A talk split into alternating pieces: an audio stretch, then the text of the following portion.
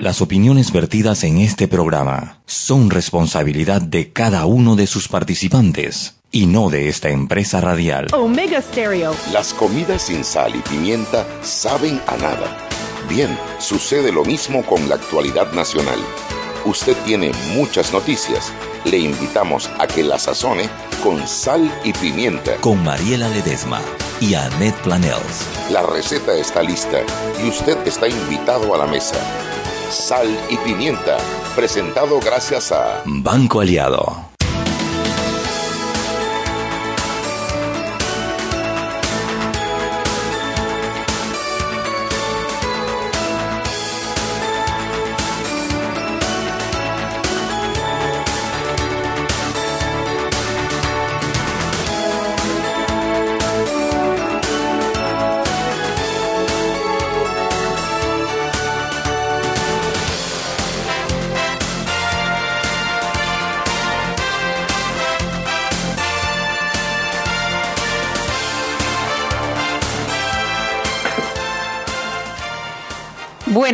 Tardes, bienvenidos a Sal y Pimienta, un programa para gente con criterio. Hoy es lunes, arrancando la semana.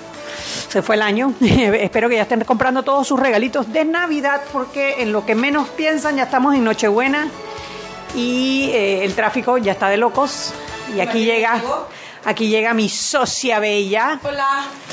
Hola, hola, hola, llegando, pero vuelvo ahorita, ¿oíste? llegó mi socia. Eh, hoy vamos a tener un programa muy agradable porque vamos a hablar de corrupción. Innovación, aquí innovando. Vamos a innovar cómo se puede luchar contra la corrupción. Aquí tengo a mi querido amigo Gabriel Silva, que viene a compartirnos un, bueno, un poquito la idea de la invitación. Empezó por el tema del caso en Italia y todo el alboroto que se formó cuando Panamá desistió de participar como querellante civil en el juicio por lo de las cárceles modulares. Y bueno, queríamos entender un poquito, porque ha pasado tanto tiempo desde aquel caso, queríamos eh, entender un poquitito. Entonces le dije a Gabriel Silva que viniera y nos acompañara y también para que compartiera, que no sé si saben, pero Gabriel Silva está corriendo como candidato por la libre postulación, como precandidato por la libre postulación a diputado por el circuito 8-7. Correcto. Así que, bueno, ya saben, si quieren firmarle a Gabriel Silva, lo pueden contactar. ¿Cuál es el, celular? ¿Qué tal? Primero que todo, muchas gracias. Ah, eh, mi nombre es Gabriel Silva. Me pueden contactar en las redes en Gabriel Silva GSV. En todas las redes, Gabriel Silva GSV y mi celular eh, 65334866 si votan en el circuito 87, eh, me pudiesen apoyar eh, con su firma. Pero bueno, primero los invito a que me escuchen hoy y después eh, ustedes tendrán su criterio para ver si me firman o no. Pero gracias por el espacio para compartir con ustedes y siempre interesante e importante hablar de un tema tan crucial como corrupción. Excelente. Bueno, antes de entrar en el tema de fondo, vamos a hablar como siempre un poquito de las noticias del día. o del fin de semana. lo último, último, último que acaba de salir es el sobreseimiento definitivo a Ferrufino, a Guillermo Ferrufino y a su esposa por el caso de blanqueo de capitales. Este es uno de los cuatro casos que se le llevaban en contra de Guillermo Ferrufino. En este caso la jueza se llama Águeda Rentería. Es la misma jueza que condenó a eh, Saler, a, Cucalón, perdón, por el caso de eh, cobranzas del istmo.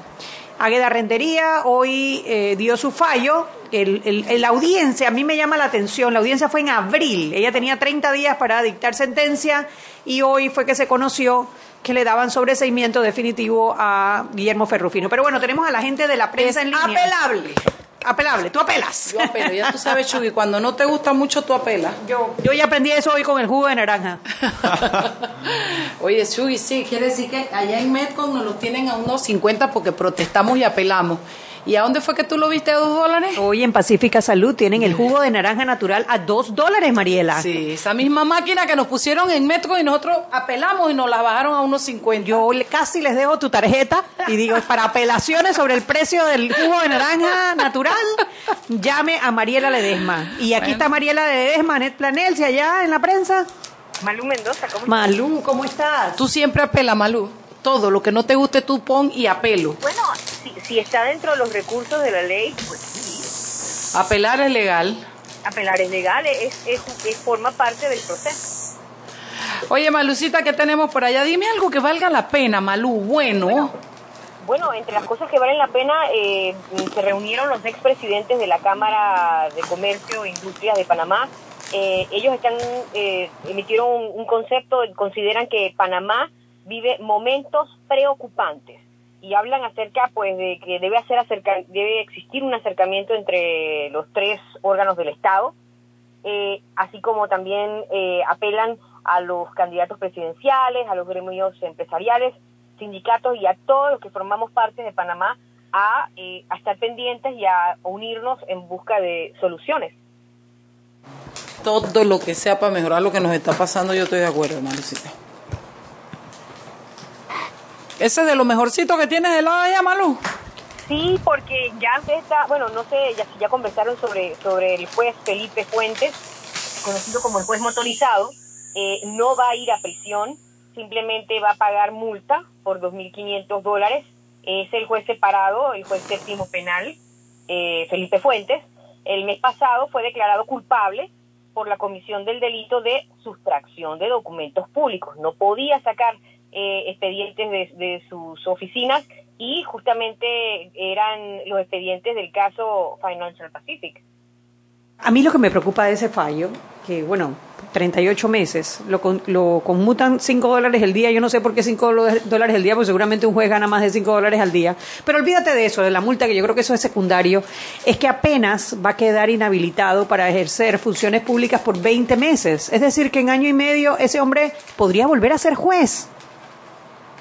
A, a mí eso es lo que me tiene más preocupada Tal de cual. todo. O sea, porque si, si tú tienes un juez que extrajo documentos de, del juzgado y es declarado culpable, la fiscalía montó un juicio, ¿cómo esa persona podría volver a ser juez? Eso Chuy, es lo que y la otra juez que también estaba juzgada, ¿te acuerdas? ¿Cómo era que se llamaba? Ah, la de los Santos, no recuerdo el nombre. Que también tiene está separada del cargo por una cuestión de unas pruebas. O sea, ahora requisito para ser juez es delincuente. Yo creo que los mismos jueces serios no deberían permitirlo. Ahí es donde, donde entraría lo del Tribunal de Integridad y Transparencia de la carrera judicial, que seguimos esperando que la Corte Suprema de Justicia, los magistrados, decidan implementarla. Algo pasa con este Sí, hoy no estamos bien con la señal. Sí. Esto, sí, imagínate si es tan importante, Shubi, que ahora la triada de jueces de juicio que van a, a juzgar a Martinelli salen precisamente de ese poco de nombramiento que hicieron los magistrados de la Corte. Cuatro de los jueces de juicio eh, eran Asistentes miembros de la de- Corte y asistentes de los magistrados. Asistente de los magistrados. Sí, no, la verdad que es que esto, mira, hombre, y no quisiésemos atentar contra la honra de ninguno de esos jueces porque hay que verlos trabajar para poder opinar. Pero, obviamente, el hecho de que sean jueces interinos, eso no da confianza a la ciudadanía, hombre. Bueno, es que lo que yo dije en otro programa hoy fue Cuidado que que- nos sale un superjuez interino. Sí, ojalá, ojalá, ojalá. ¿no? Eh, pues, eh, Lo que yo dije es que era innecesario y como mínimo sospechoso.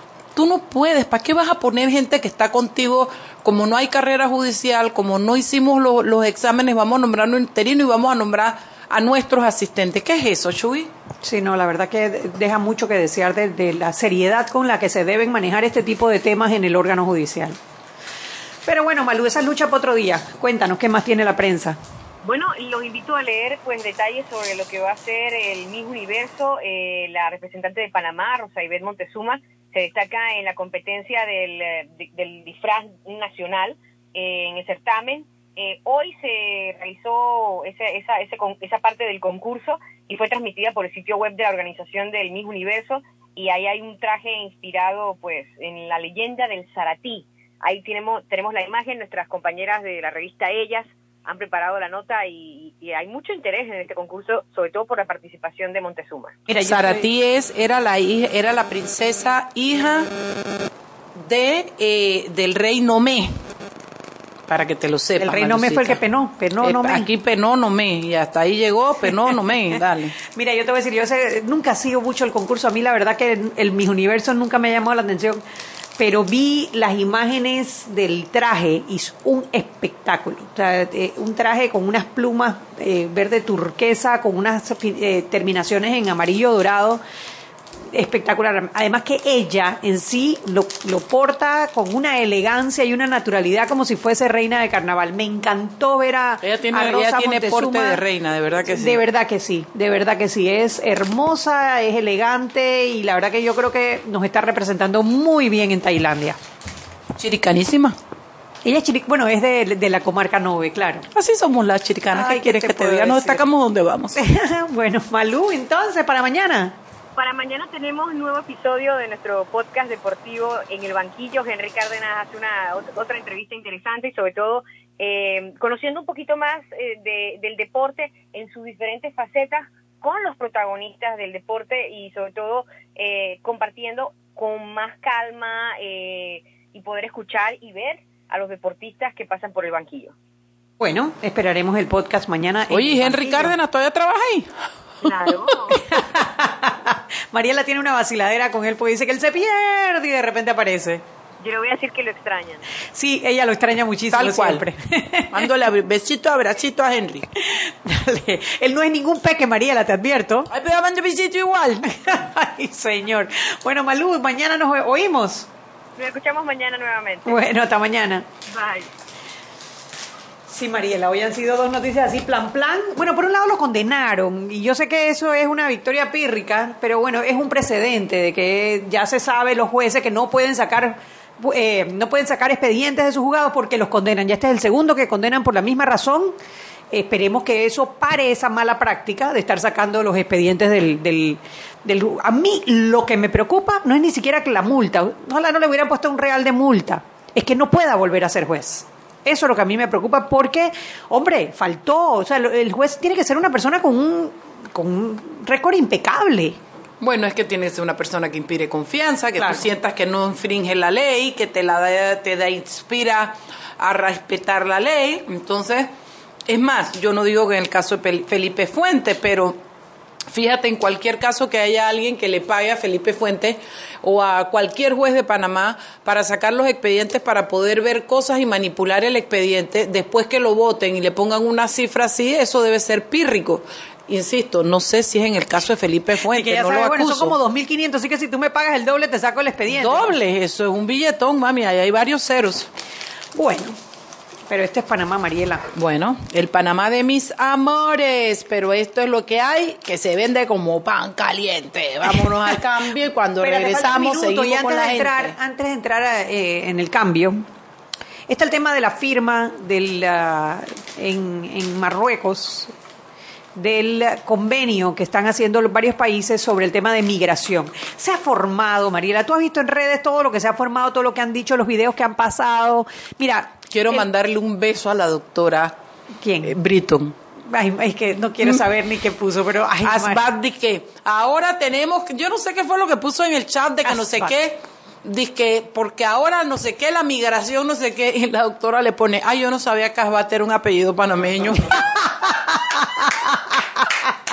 A votarte, Rosa María. Ay, es que se las busca. Pero bueno, el tema es que, hombre, antes de opinar, antes de, de, de- de sacar y, de, y de- de mover esos, esos memes y esos videos, y antes de asustar a la gente, léanse el acuerdo, de verdad.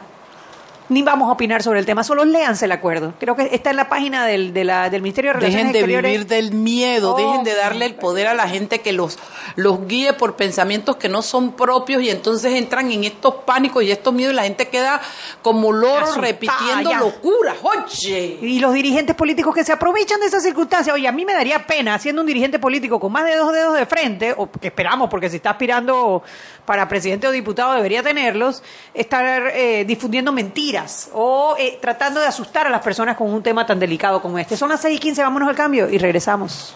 Seguimos sazonando su tranque Sal y pimienta. con Mariela Ledesma y Annette Planels. Ya regresamos. Siempre existe la inquietud de cuál es el mejor lugar para cuidar su patrimonio. En Banco Aliado tenemos la respuesta. Presentamos el nuevo plazo fijo Legacy, porque creemos en el valor del ahorro, la conservación y rendimiento de su capital y el fortalecimiento de su patrimonio. Banco Aliado, vamos en una sola dirección, la correcta. Si elegiste el mejor vehículo para ti, tu familia o tu trabajo, deberías hacer lo mismo con el lubricante. Ahora Terpel te ofrece una nueva familia de lubricantes de última generación, desarrollados con tecnología americana para proteger y evitar el desgaste en cada tipo de vehículo, pero inspirados en un motor más importante que el que mueve tu auto. Máxima protección y mayor rendimiento para el motor que mueve tu vida.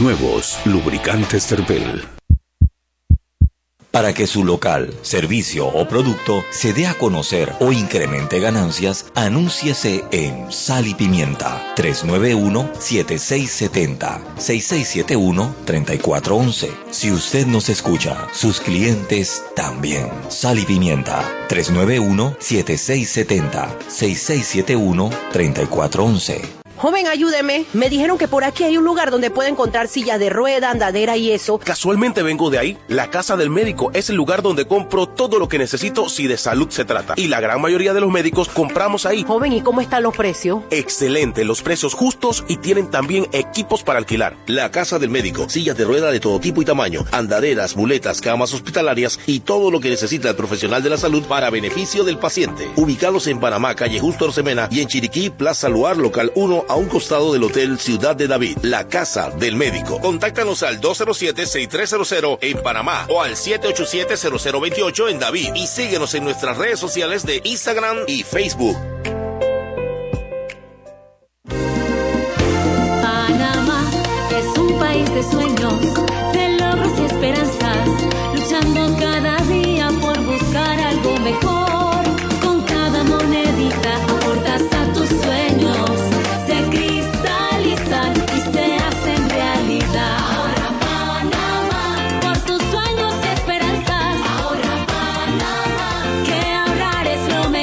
Abre tu cuenta de ahorro hoy. Banco Nacional de Panamá. Grande como tú. Seguimos sazonando su tranque. Sal y pimienta. Con Mariela Ledesma y Annette Planels. Ya estamos de vuelta. Sal y pimienta por la cadena nacional simultánea Omega Stereo. Recuerde que usted puede descargar el app de Omega Stereo en Play Store y en App Store. Así nos puede dar a escuchar en sus celulares en un solo clic totalmente gratis. El app de Omega Stereo en Play Store y en App Store. Elige vivir una Navidad ilimitada. Cámbiate a Movistar y recibe data LTE ilimitada. Y además, un mes gratis de suscripción a Movistar Play Full para que disfrute de 35 canales internacionales con deportes, noticias, telenovelas, películas y más en tu celular. Estés donde estés. Esta Navidad elige Movistar. Continuamos con más aquí en Sal y Pimienta.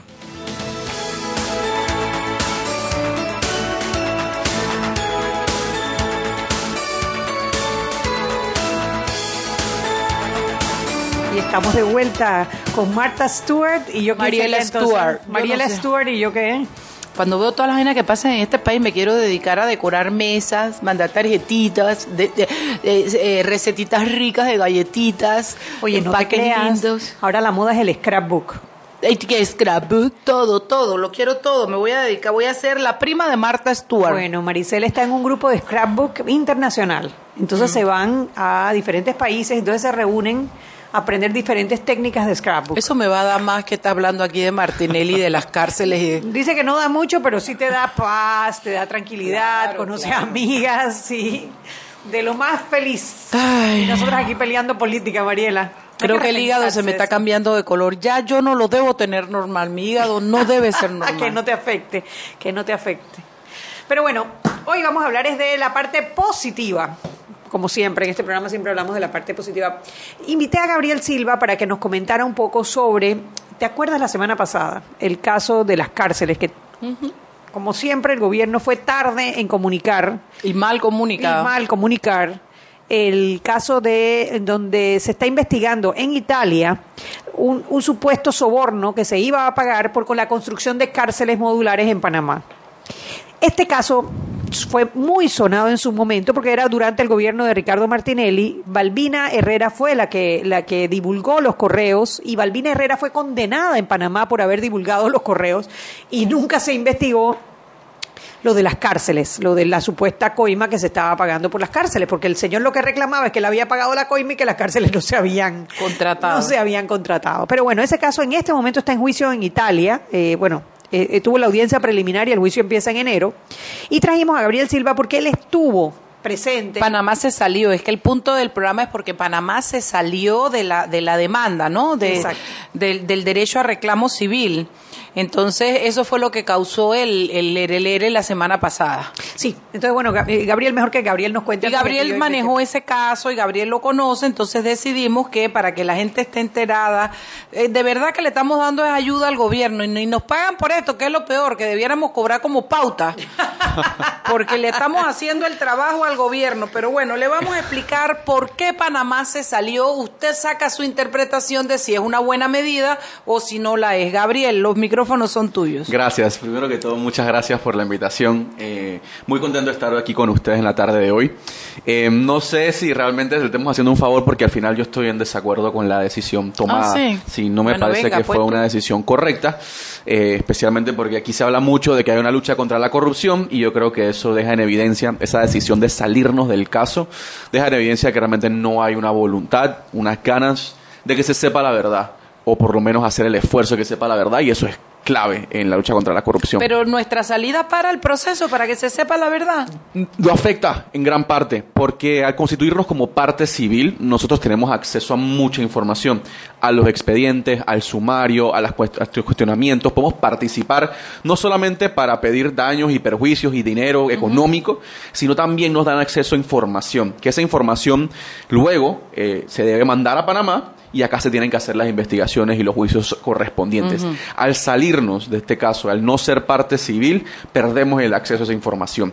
La podemos conseguir igualmente de una forma extraoficial, pero ese no, esa- ese no debe ser el conducto porque después el caso se puede caer acá en Panamá porque Pero no en los procesos, bueno, no sé cómo funciona en Italia. Acá, Ajá. por ejemplo, tú cotejas las pruebas, las autenticas y te sirve. No, nada de eso. Sí, igual se puede hacer, se puede hacer eso, pero para tener acceso a las pruebas tienes que ser parte del caso, tienes que ser una parte ofendida o parte civil. Y en este caso éramos parte civil y bueno, nos retiramos y yo igual creo, y ahora podemos hablar un poquito más, que se podía seguir luchando para conseguir algún tipo de eh, reconocimiento económico y también más importante aún que ese reconocimiento es saber la verdad. Si hubo coimas, a quién se les pagaron y si se pagaron esas coimas, pues que haya justicia, ¿no? Porque aquí se están nombrando a personas, se han nombrado a personas eh, de alta jerarquía en el gobierno anterior, o sea, pagos que se hicieron a primos del expresidente, a la, eh, a la que era alcaldesa Roxana Méndez eh, y a varios funcionarios públicos del gobierno Ahora, anterior. aclárame algo, Gabriel, porque, a ver, porque la parte que yo veo es, yo separo la comisión del delito, que es el pago de la coima, de lo que puede ser los perjuicios que se le causan a. Panamá, que era este proceso, toda vez que acá no se firmó un contrato. Claro. Aclárame un poquito eso. Sí, sí, lo que quieres que podemos hacer es eh, echar un poco el Venga, cuento de cómo venga. llegó a pasar todo este caso. Eh, voy a tratar de resumirlo de la forma más breve e interesante posible. Pero eh, yo creo que sí, es, mu- es muy curioso todo esto cómo surge. En el 2009, cuando Ricardo Martinelli gana las elecciones, el primer viaje que él hace es, a Italia. Eh, desde allá, bueno, para mí eso es un poco extraño, ¿no? ¿Por qué te vas a ir a Italia de primero? Sé que tiene el apellido Martinelli, es italiano, pero bueno, de una para Italia con 27, una, una escuadra, un equipo de 27 personas, donde eh, conoce a, se reúne con Silvio Berlusconi y comienzan unas conversaciones sobre acuerdos que se iban a hacer entre Panamá e Italia. Eh, acuerdos en temas de seguridad, en temas de cárceles y también se habla de una, un hospital que Silvio Berlusconi iba a donar a Panamá. Este tema del hospital también es muy importante porque eh, también hay un caso de extorsión y de corrupción donde se acusa al expresidente Ricardo Martinelli e inclusive se reconoce que fue culpable, que él causó extorsión en Italia, sin embargo en Panamá No se archivó. en la Corte Suprema de Justicia. Ese es todo otro caso también muy interesante que lo podemos conversar. El punto es que luego de estas reuniones entre Ricardo Martinelli y Silvio Berlusconi se hace un acuerdo, un memorándum de entendimiento, donde Panamá se compromete o acuerda eh, comprar equipos de seguridad a empresas seleccionadas por el gobierno italiano y también a comprar eh, cárceles modulares. Ahí es donde surgen estos acuerdos de fin mecánica, los que también conocimos y escuchamos por mucho tiempo. La compra de los radares, la compra de los helicópteros, la compra de los mapas. Eh, ese es el caso de fin mecánica que se, está, se, estuvo dando en Roma. El caso de las cárceles modulares no es con Finmeccanica, es con otra empresa que se llama Svenmark, que también está dirigida por italianos. Y la intención era comprar cuatro cárceles, cuatro cárceles que venían a instalarse en Panamá, por alrededor de 176 millones de dólares y se estima eh, de las diferentes escuchas, de los diferentes correos electrónicos y de las, de las testificaciones que dieron en, se dieron en la corte, que se pagaron alrededor de 20 millones de dólares en coimas a funcionarios panameños. Esto es lo que han dicho los que están siendo investigados y los italianos, y también las escuchas telefónicas dan indicios de que esto fue así. De esos 20 millones de dólares, eh, Escuchas que fueron hechas con orden judicial en, en Italia, Italia, a los Italia. italianos. A los italianos, no en Entre Panamá. ellos la tengo Correcto, entendido. la Vítola principalmente y Angelo Capriotti, que era el encargado de eh, la compañía Svelmark. El gobierno que fue italiano... el que le dio la información a Balbina, si no me Correcto. equivoco, Bravo, aquí en Panamá. Correcto. La fiscalía italiana es la que empieza a hacer estas escuchas. Esto eh, surge porque estaban escuchando a la Vítola por un tema de una red de prostitución que le estaba, a- le estaba dando a Silvio Berlusconi. Y ahí comienzan a escuchar a la Vítola y com- comienzan a escuchar el nombre de Panamá muchas veces. Comienzan a escuchar Martinelli, comienzan a escuchar eh, en conversaciones de todas estas empresas. Y ahí comienzan a entender que aquí hay algo más grande. eh, Aquí bueno, hay algo más de grande, más más que solamente grande, più Pío grande. grande, grande. Pío grande. que solamente el tema de la red de prostitución. ¿Por qué se menciona tanto Panamá? Y sale este tema de las cárceles. Volviendo al tema, 20 millones de, de dólares en coimas supuestamente eh, eran, iban a ser pagadas y se pagan alrededor de 170 mil. O sea, efectivamente se pagan alrededor de 170 mil de dólares en O coimas. sea que sí llegó a haber una transferencia de dinero. Sí llegó a haber transferencia de dinero. Entonces, eh, como, como mencioné anteriormente, cuatro, cuatro pagos, eh, unos para Frankie Martinelli, que es el primo de Ricardo Martinelli, Roxana Méndez, quien era alcaldesa, eh, otro para Ricardo Martinelli y otro para otros funcionarios del gobierno. de los anterior. 179. De los 100 600 6.700. Ah, O sea, eran 20, eran 20 millones de dólares en coimas, pero esos 20 millones de dólares no se pagaron todos. ¿Cuánto se pagó? 600, eh, 6.700.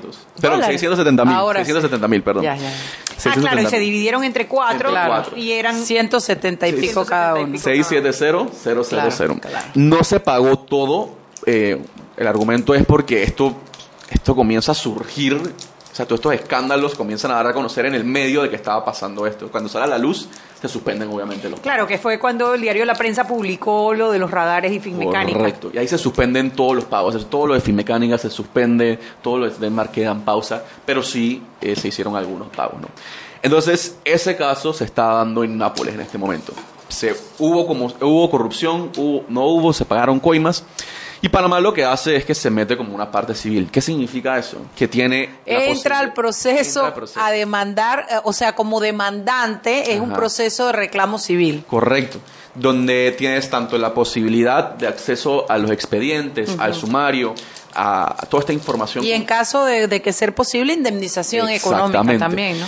Y eh, bueno, la semana pasada, pasada creo, nos llevamos esta sorpresa de que se retira del caso. Y hay muchas críticas, ¿no? Una es que, bueno, hemos pagado ya alrededor de 320 mil eh, dólares o euros a una firma italiana para que investigue todos estos casos y por qué lo estamos dejando ahora eh, al aire, ¿no?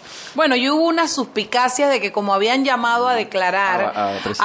agentes, a ministros, al presidente Sí. Varela, Martinelli y a un montón de gente, entonces de inmediato entró la especulación de que como los estaban llamando a declarar, entonces queríamos salirnos. Sin embargo, después nos aclararon que se sale Panamá como demandante, pero que los que han sido llamados a testimoniar siguen llamados a testimoniar, Sí. no, no afecta en nada, Que ¿no? probablemente ninguno vaya, vaya ahí porque uno, bueno, uno está en una cárcel, el otro es presidente y bueno. Sí, sí. Ahora entiendo que tienen la facilidad de hacer la declaración desde la embajada, Desde la de España del país. De Italia, en en Panamá. Correcto. Bueno, creo que por ahí el expresidente dijo que ojalá lo mandaran para allá, ¿no? De que- es Eso no de que lo saquen a pasear es Eso- capaz de ir a, no la embajada de, de Uganda. Y que, atención, no le violen los derechos humanos a Martinelli, déjenlo ir a declarar a Italia. Así mismo es. Y por ahí se da un paseíto. Ay, a Cerdeña. A Cerdeña, como estuvo por allá, que eso también es otro, otro para mí, otro caso de corrupción. Vamos a, son las seis y media, vámonos al cambio y de regreso seguimos conversando con Gabriel Silva. Seguimos sazonando su tranque. Sal y pimienta. Con Mariela Ledesma y Annette Planels. Ya regresamos. Siempre existe la inquietud de cuál es el mejor lugar para cuidar su patrimonio. En Banco Aliado tenemos la respuesta. Presentamos el nuevo plazo fijo Legacy, porque creemos en el valor del ahorro, la conservación y rendimiento de su capital y el fortalecimiento de su patrimonio. Banco Aliado, vamos en una sola dirección, la correcta.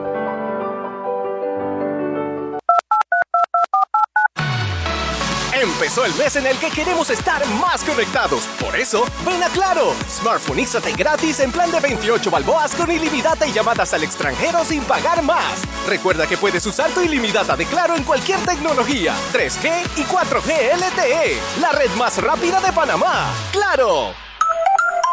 Promoción válida del 5 al 31 de diciembre del 2018. Para mayor información ingresa a www.claro.com.pa. Joven, ayúdeme. Me dijeron que por aquí hay un lugar donde puede encontrar sillas de rueda, andadera y eso. Casualmente vengo de ahí. La casa del médico es el lugar donde compro todo lo que necesito si de salud se trata. Y la gran mayoría de los médicos compramos ahí. Joven, ¿y cómo están los precios? Excelente, los precios justos y tienen también equipos para alquilar. La casa del médico, sillas de rueda de todo tipo y tamaño, andaderas, muletas, camas hospitalarias y todo lo que necesita el profesional de la salud para beneficio del paciente. Ubicados en Panamá, calle Justo Orsemena y en Chiriquí, Plaza Luar, local 1 a un costado del Hotel Ciudad de David, la casa del médico. Contáctanos al 207-6300 en Panamá o al 787-0028 en David y síguenos en nuestras redes sociales de Instagram y Facebook. Seguimos sazonando su tranque. Sal y pimienta. Con Mariela Ledesma y Annette Planels. Ya estamos de vuelta. Sal y pimienta por la cadena nacional simultánea Omega Estéreo. No importa qué profesión tengas, si eres deportista o tu propio jefe, tú tienes la oportunidad de servir con orgullo a nuestro país. Inscríbete para ser un delegado electoral en las oficinas del Tribunal Electoral a nivel nacional, llamando al 507-8280, 507-8280 o accediendo a www.elecciones2019.pa www.elecciones2019.pa Panamá necesita de tu compromiso. Tribunal Electoral, la patria, la hacemos todos. Y pon un Galaxy J2 Core en tu lista del super porque con Rey y Claro puede ser tuyo por solo 50 balboas. Además, recibes un mes gratis de ilimitada y Claro Música. Acércate a los puntos de venta de Claro en El Rey. Continuamos con más aquí en Sal y Pimienta.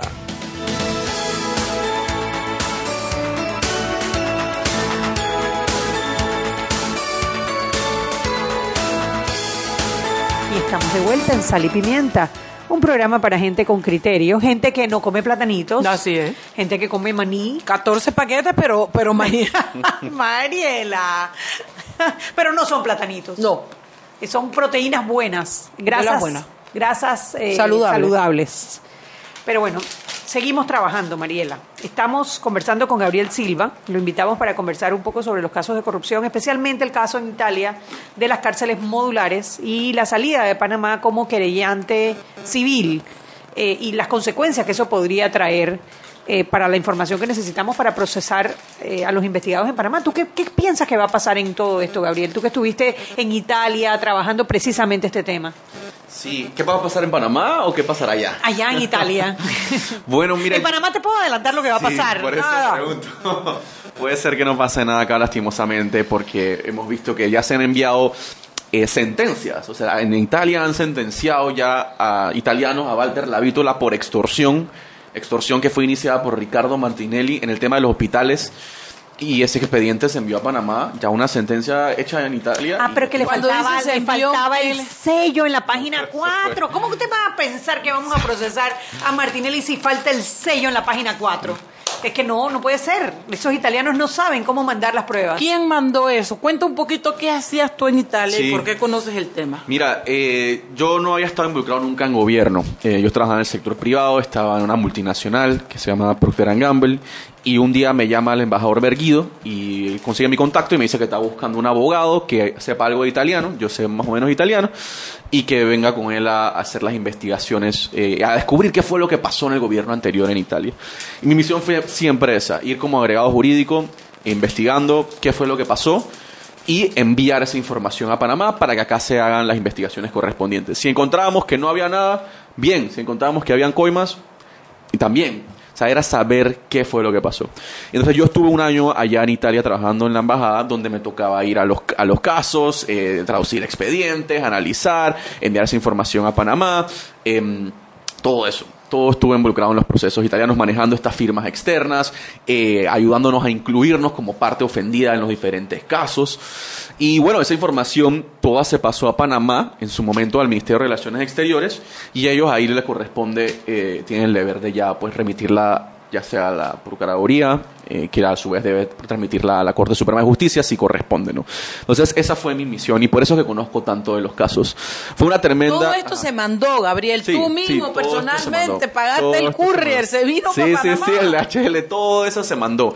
Las sentencias en donde dicen que hubieron fu- eh, funcionarios, eh, donde estaban funcionarios involucrados en temas de corrupción y en temas de extorsión, eh, los diferentes expedientes para casos que aún no, no se han solucionado, pero toda esa información, o sea, miles y miles de páginas donde se mencionan y se acusan a funcionarios panameños por corrupción y por extorsión, fueron enviadas a Panamá. Ay, no, Mar- eso- eso- eso- Da dolor, da, da mucho dolor porque ni siquiera es que no se hizo el trabajo, o sea, Claro. es impresionante el, el monopolio o el, o el manejo que tiene la justicia en este país, de verdad que, que, que es triste, ¿no? Sí, y yo creo que también eso va conectado a lo que estamos viendo ahorita mismo en la Corte Suprema de Justicia con nuevamente el caso del expresidente. Al final, nuestro sistema judicial está hecho un desastre. Y creo que gran parte de la responsabilidad, bueno, sí, son los magistrados, pero también es el mismo sistema, los mismos diputados que tenemos, eh, la falta de presupuesto que tiene el órgano judicial, cómo son nombrados esos, esos, esos magistrados. Todo eso al final creo que es la raíz de lo que está pasando. Pero yo sé que eh, las veo con unas caras muy tristes, muy Sí, deprimidas. es que es decepcionante. Pero yo creo que no hay que perder la esperanza. Allá afuera hay gente que realmente quiere que esto se solucione, quiere limpiar al país, quiere tener un país decente. Eh, y por lo menos eso es lo que yo estoy tratando de hacer con mi candidatura. Y afuera no solo la mía, sino de otra gente que también quiere, quiere que se haga justicia, quiere que el país funcione, que se reactive la economía.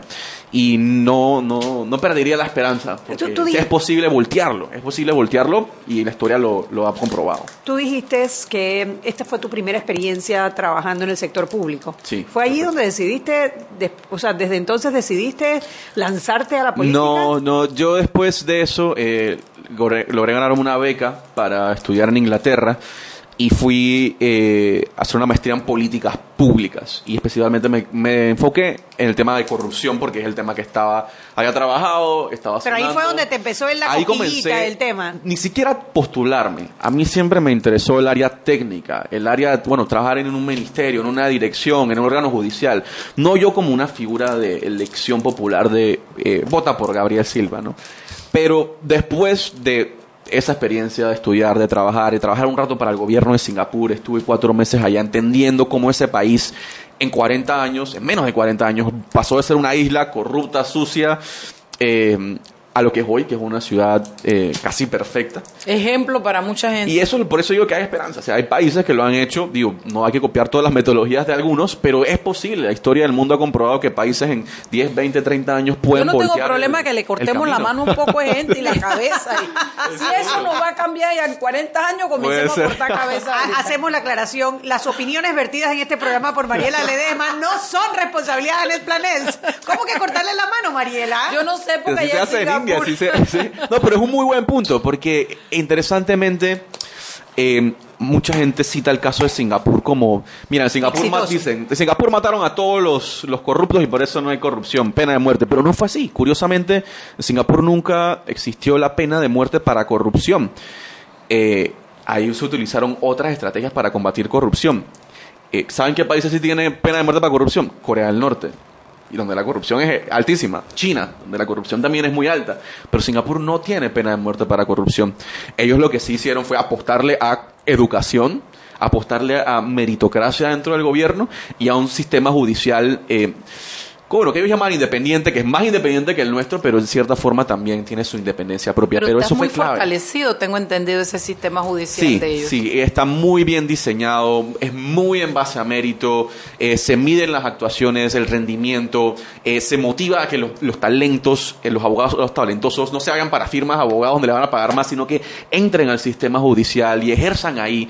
Eh, que estoy seguro que muchos abogados allá afuera les encantaría estar en el sistema judicial o ser magistrados, pero se dan cuenta que o sea, para ir, para recibir tanto golpe, para un sistema que es lento, donde no me van a pagar bien, desisten, ¿no? Claro, no, y Entonces- trabajan como mulas porque hay- la cantidad de procesos es tan grande que supera la capacidad humana del equipo que está allá adentro. Totalmente. Entonces, sí yo veo, yo veo esperanza, nada más que hay que actuar. Sí, sí, sí, la- y lo que pasa es que uno tiene, tú sabes, días buenos y días malos. Quizás hemos tenido un par de días malos, mañana va a ser un buen día.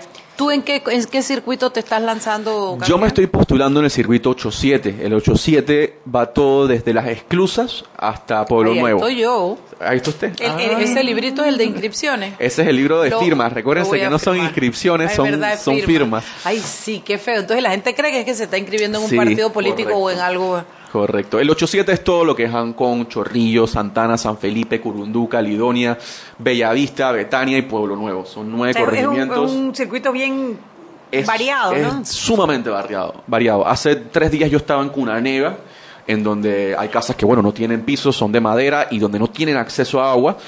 Y ayer estaba acá en el Parque Andrés Bello en Bellavista, donde obviamente los problemas de las personas son O sea que totalmente yo tendría distintos. que elegir entre tú y Cheyo. Cheyo del 87. Me parece que vas a tener una difícil elección, Mariela. Así es. Cheyo Espero que es. elijas sabiamente, pero no lo Cheyo dudo ni usted. es, loco. Cheyo ni es. No, yo, yo te firmé, tú no lo sabes, pero yo te firmé a través de la Chugui, tu libro. Gracias, gracias Sí. por esa firma. Sí, y esas firmas que tienen que recolectar los independientes no son ni una inscripción en un partido, ni un compromiso a voto, ni lo saca usted de su partido Ah, no, a mí político. me tiene que dar jamón en Navidad. Si no, no, si no yo me borro. ¿Tú sabes cuál es el jamón nuestro? El jamón nuestro es qué vas a hacer en la asamblea para que esto cambie. Ese es el jamón nuestro. Sí, mira, em, buena pregunta. Em, nosotros, hab- habiendo trabajado en, este, en estos casos, eh, yo luego hice una tesis en, cuando estaba estudiando en Columbia, Nueva York, con una beca, em, donde me puse a analizar los casos de Brecht y el caso de Mecánica y cuáles son las enseñanzas, porque de esto hay que sacar algo positivo. O sea, tenemos unos casos, tenemos unos expedientes aprendimos y por eso también creo que era bueno mantenerse en ese caso en Italia porque nos ayuda a entender cómo se construyó ese esquema de corrupción y sabiendo al saber cómo se construyó podemos evitar que vuelva a pasar Pero tú sabes algo, Gabriel, Pu- puedo estar equivocada y no tengo suficientes elementos para valorar lo que te voy a decir y yo Ujú. entiendo que tú estás más empapado que yo. Pero yo creo que, que lo que podemos hacer en Panamá no nos quita la posibilidad, el hecho de habernos salido del expediente de Italia no nos las quita en Panamá. Y creo que si era un gasto como alto, eh, eh, que era un poquito especulativo, un poquito al azar, porque además tengo entendido que esa empresa se, se, se, se, se dio Quebró. en quiebra, Sí. no hay bienes para recuperar. Entonces, si tú puedes lograr los mismos resultados sin invertir en abogados y sin ser parte, eh, eh, no me parece tan mala decisión. Sí, es un muy buen punto. En, en cuanto a los gastos altos, yo estoy de acuerdo. Esos abogados eh, cobran caro, es una firma muy, muy, de mucho prestigio dijeron, sí. eh, y tienen subcontratados a unos pe- penalistas eh, muy específicos, muy especiales en Italia. Pero el tema es que em, ser parte civil en un, en un caso no debe ser algo costoso. La parte costosa es constituirte, es pedir la petición, es que la- los jueces entiendan por qué tú debes ser relevante en ese caso. Ya después es simplemente asistir a la audiencia, escuchar o mandar un sea, que ya pasante no había más escuche. gastos. No debería haber, no, no deberían ser gastos altos. Es solamente información que hay que traer para acá. 6 y 45, vámonos al cambio y de regreso seguimos conversando Sí, con si Gabriel ya no había que hacer más inversión, valía la pena quedarse si ya la había hecho. Exacto. Ya estaban metidos. Claro. Seguimos sazonando su tranque. Sal y pimienta. Con Mariela Ledesma y Annette Planels. Ya regresamos. Siempre existe la inquietud de cuál es el mejor lugar para cuidar su patrimonio. En Banco Aliado tenemos la respuesta. Presentamos el nuevo plazo fijo Legacy, porque creemos en el valor del ahorro, la conservación y rendimiento de su capital y el fortalecimiento de su patrimonio. Banco Aliado, vamos en una sola dirección, la correcta. Joven, ayúdeme. Me dijeron que por aquí hay un lugar donde puede encontrar silla de rueda, andadera y eso. Casualmente vengo de ahí. La casa del médico es el lugar donde compro todo lo que necesito si de salud se trata. Y la gran mayoría de los médicos compramos ahí. Joven, ¿y cómo están los precios? Excelente, los precios justos y tienen también equipos para alquilar. La casa del médico, sillas de rueda de todo tipo y tamaño, andaderas, muletas, camas hospitalarias y todo lo que necesita el profesional de la salud para beneficio del paciente. Ubicados en Panamá, calle Justo Arsemena y en Chiriquí, Plaza Luar, local 1 a un costado del Hotel Ciudad de David, la casa del médico. Contáctanos al 207-6300 en Panamá o al 787-0028 en David y síguenos en nuestras redes sociales de Instagram y Facebook. Si elegiste el mejor vehículo para ti, tu familia o tu trabajo, deberías hacer lo mismo con el lubricante. Ahora Terpel te ofrece una nueva familia de lubricantes de última generación, desarrollados con tecnología americana para proteger y evitar el desgaste en cada tipo de vehículo, pero inspirados en un motor más importante que el que mueve tu auto. Máxima protección y mayor rendimiento para el motor que mueve tu vida. Nuevos lubricantes Terpel.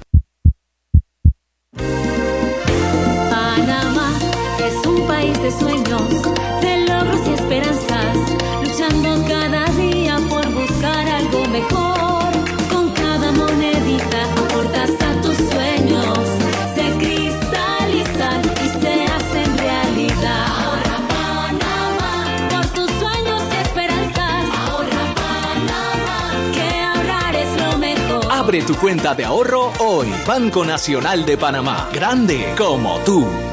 Seguimos sazonando su tranque. Sal y pimienta. Con Mariela Ledesma y Annette Planels. Ya estamos de vuelta. Y estamos de vuelta.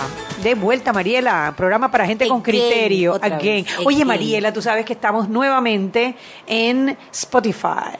¿Otra vez? ¿Subimos? Sí, estamos subiendo todos los programas todos los días, así que usted se mete en la cuenta. Tú o de- Roberto. Y Bueno, yo hasta ahora, pero hoy mismo le voy a enseñar a Roberto, aunque me mire con esa cara, porque es bien sencillo, Roberto. Ahorita te enseño cómo se hace. Spotify, no Spotify, es Bien sencillo subir los programas, así que ah, puede entrar en Spotify o en Anchor y en ambos usted busca Sal y Pimienta y están van a estar todos los programas de Sal y Pimienta. Las atorrancias de Mariela, Ajá. las ingenuidades de la Chugui, los buenos modales de Chugui, las barbaridades de la Pepper, los desquiciamientos cuando me desquicio Chugui. Si usted va a hacer ejercicio, usted pone su Spotify, pone Sal y Pimienta y se escucha todo el Y cuando el me oye a mí despotricando, usted arracelera pensando que yo voy detrás de usted correteándolo, así que usted vuela. Oye, dale que se nos acabó el programa y no terminamos con Gabriel. Eh, eh, pero te- me quedé en. eh, quedamos. Estábamos discutiendo si la decisión fue buena o fue mala. Tú tenías, tú habías venido con la idea de que fue de buena. que fue buena, pero me, me, me ha puesto un, un punto de duda, Gabriel. Me parecen muy válidos su, su, su planteamiento. Me parece que sería justo que yo escuchara la otra parte para ver si hay algún punto adicional que no estamos tomando en cuenta. Pero sí. Yo creo que hay un razonamiento detrás de la decisión, más no comparto la decisión. O sea, yo si hubiese sido mi decisión, yo no me Sí, hubiera lo que a mí salido. me- te voy a decir lo que me parece importante para los efectos, porque ya no salimos y porque ya y ya. Lo que pasa es que siendo un gobierno tan mal comunicador el que tenemos, crear más incertidumbre en la gente y más eh, dudas innecesariamente, por eso dije que vamos a ayudar al gobierno, porque vamos a aclarar dudas.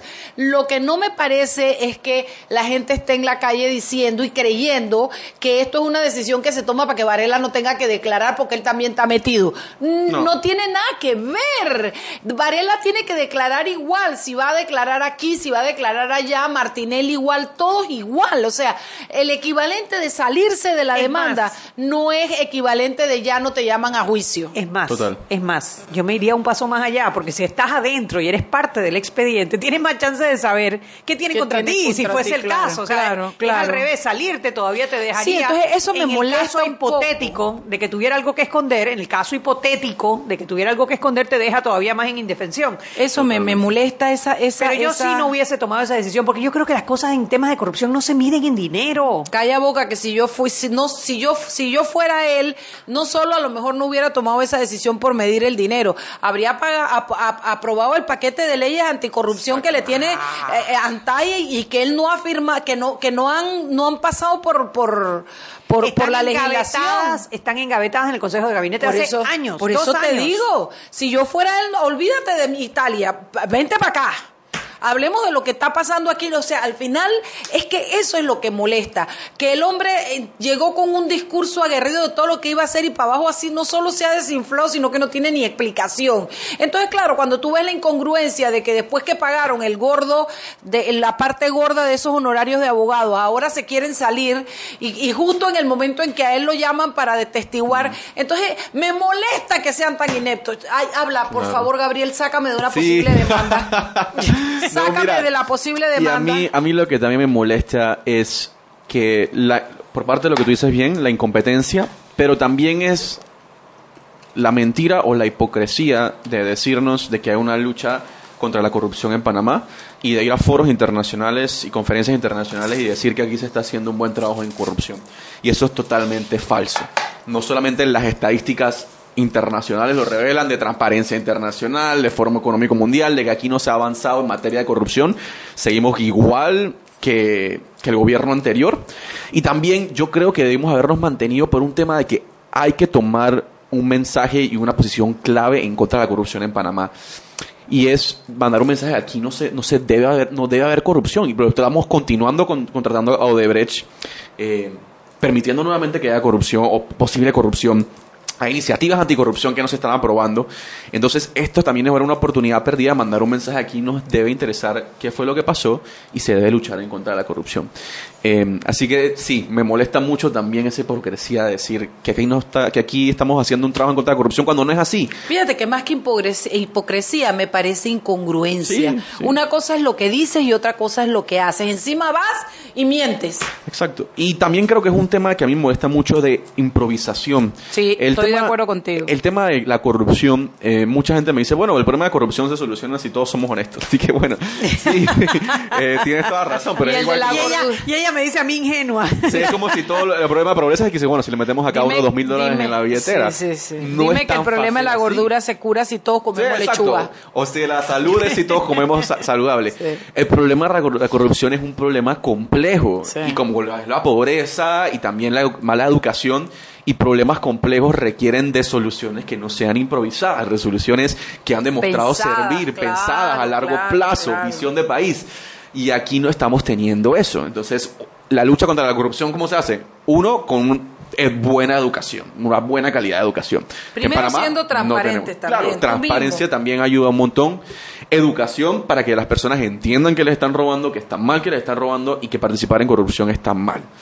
Eso es un tema clave que en Panamá estamos fallando. Dos, es lo que mencioné anteriormente, que en Panamá se tienen que acabar los nombramientos de a dedo. Por falta de meritocracia. Por falta de meritocracia, los padrinos, los madrinos políticos, eh, por los grandes donantes. Eso es problemático por dos razones. Uno es por ineficiencia. Si tenemos un ministro, una ministra de educación que nunca estuvo conectada con algo de educación, pues ¿qué vamos a esperar del sistema educativo?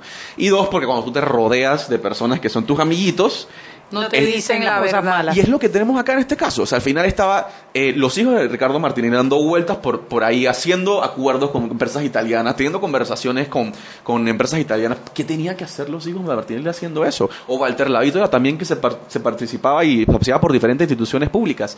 No eran funcionarios, no deberían serlo, hay conflictos de interés. Pero aquí cualquiera puede ser nombrado. Eh, hay instituciones que sí tienen un proceso más más establecidos como la CP, la carrera diplomática ahora se está formalizando un poco, pero eso es clave. Y eso está, por ejemplo, me gustó mucho en el paquete de transparencia que le van a exigir ahora a los precandidatos. Ay, a sí, los- el, reto, la- el reto de transparencia. Dicho sea de paso, por favor, si les llega por ahí el reto, fírmenlo.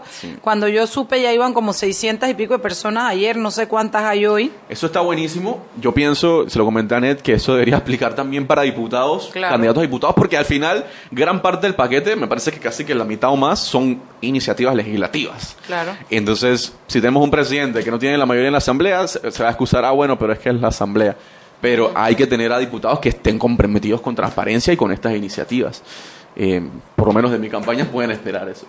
Seguramente que sí, seguramente que sí. Yo sí, yo también coincido, se puede, se puede hacer. Es cuestión de, volun- de unir voluntades es- y la gente buena se une. Eso, eso es así. Lo que tenemos es que darle la oportunidad a gente nueva, gente buena, para que vaya a la Asamblea y que cambiemos juntos todo este paquete de leyes. Sí, porque no es nada más la- lo- los que van de los que Sí, salgan hay que apoyarlos, hay que Hay que apoyarlos. Sí, primero señor. para que salgan y después para la congruencia de sus acciones, claro. ¿no? Yo siempre digo que el trabajo realmente, o sea, el trabajo realmente empieza cuando estemos en la asamblea. Eh, y ahí es donde el trabajo no solamente del diputado, en este caso si yo llego allá, sino también de la ciudadanía. Porque un independiente, como no tiene bancada, tiene que apoyarse en otros independientes, pero también en la población, en la ciudadanía, la gente buena que le dio ese voto de confianza. Si yo tengo un proyecto de ley anticorrupción y lo presenta Gabriel Silva solo en la Asamblea, los diputados que están hoy adentro, la gran mayoría me, van a- me lo van a, a rechazar.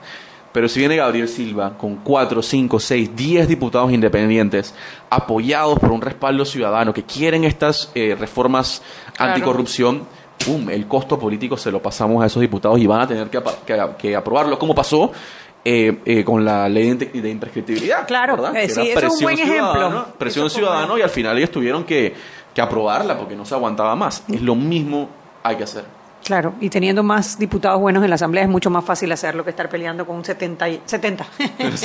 70. Siempre digo 70, 70, 70. No Sí, porque también se 71. nos han caído varios. Yo tenía más esperanzas en otros de los que están ahí que Mira, yo pensaba tengo que, era- decir que cuando nosotros trabajamos algunos proyectos de ley en la Asamblea, hubo varios diputados que nos apoyaron, que además de Ana Matilde, obviamente que Ana Matilde siempre apoyó, por ejemplo, Juan Carlos Arango, ahí estaba José Antonio Domínguez, que era otro que apoyaba. Me van a regañar, pero Patacón Ortega también. Porque te vamos a de ley. regañar, si a cuando él lo que sea de él, ¿no? Sí, exacto, pero Patacón también nos apoyaba muchísimo. Inclusive el mismo Pedro Miguel González varias veces nos apoyó en varios proyectos de ley que presentamos o en eh, los cambios que solicitábamos en la ley de, de De contrataciones imprescripti- ajá, de públicas. contratación. Eh, el, el- el tema es que el sistema de alguna manera te secuestra. Si tú no tienes una bancada, si tú no tienes un grupo de diputados que, que lo apoyen como, como debe ser y la ciudadanía, es, es muy difícil eh, lograr pasar estos proyectos. ¿no? Yo Ese creo que tema. la marcha aquella que hubo también ayudó. Fue muy influyente. Yo creo que ellos se dieron cuenta de que, el, de que el clamor era creciente, ¿no?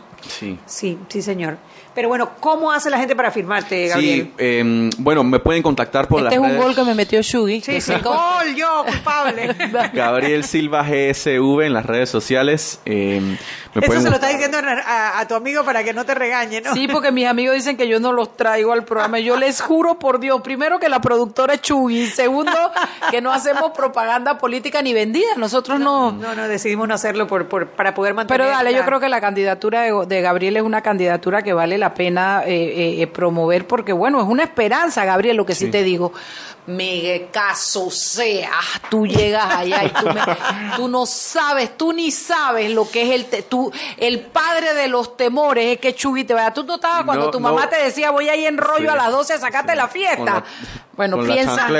No, pero créeme que no vas a hacer solamente tú, sino que casa por casa me dicen lo mismo y yo a mí me parece increíble que lleguen diputados allá después de que caminar, si es que caminaron su circuito, y hagan totalmente lo opuesto a lo que le dijeron casa por casa. O sea, me parece hasta como que intelectualmente extraño, porque a mí todo el mundo me dice, no cambies, no cambies, no cambies, aparece en la comunidad, no te desaparezcas. Y eso es exactamente lo, lo opuesto a lo que hacen. Entonces sí, nosotros estamos tratando de hacer una campaña y una política distinta, tratar de hacer una política positiva, una política donde no prometemos cosas que no podemos cumplir, no pagamos por firmas, no pagamos por votos, eh, o sea, no tenemos ni padrinos No ni repartes jamón, no reparto jamones. La intención es que la gente eh, vea y exista eh, un futuro en donde tú no tienes que depender del diputado para tener tu jamón, porque tú te lo puedes comprar, tu jamón, y si quieres cuatro más para pasar una buena Navidad o cualquier fiesta. No tengas que depender de quién está en el gobierno, cuál es el partido del gobierno de ese momento de turno para poder tener una calidad de vida. Y eso tiene que acabar. Bueno, Gabrielillo, te deseamos la mejor de la suerte y aquí, aquí ya no hay más nada, menos que nos firme. Ah, no, Roberto no es de tu, de tu No, circuito. no, no, él es Roberto es Arraiján. El ya celular sabes, es si lo ven por allá Ah, el por celular. el 87 6533-4866. 3565 6533-4866. Ajá. Página web gabrielsilva2019.com. Eh, en las redes sociales estoy como Gabriel Silva GSV. Eh, y bueno, estamos recorriendo todo el circuito. Ustedes nos pueden contactar donde sea que estén y nosotros pasamos a conversar. Que te den la oportunidad Sí, de, claro. de- de- de mostrar tu plan de trabajo. ¿no? Por supuesto, eso es clave. Bueno, Excelente. Chugui, siete de la noche. mañana. Mañana me acaban de confirmar, pero lo voy a dejar de sorpresa.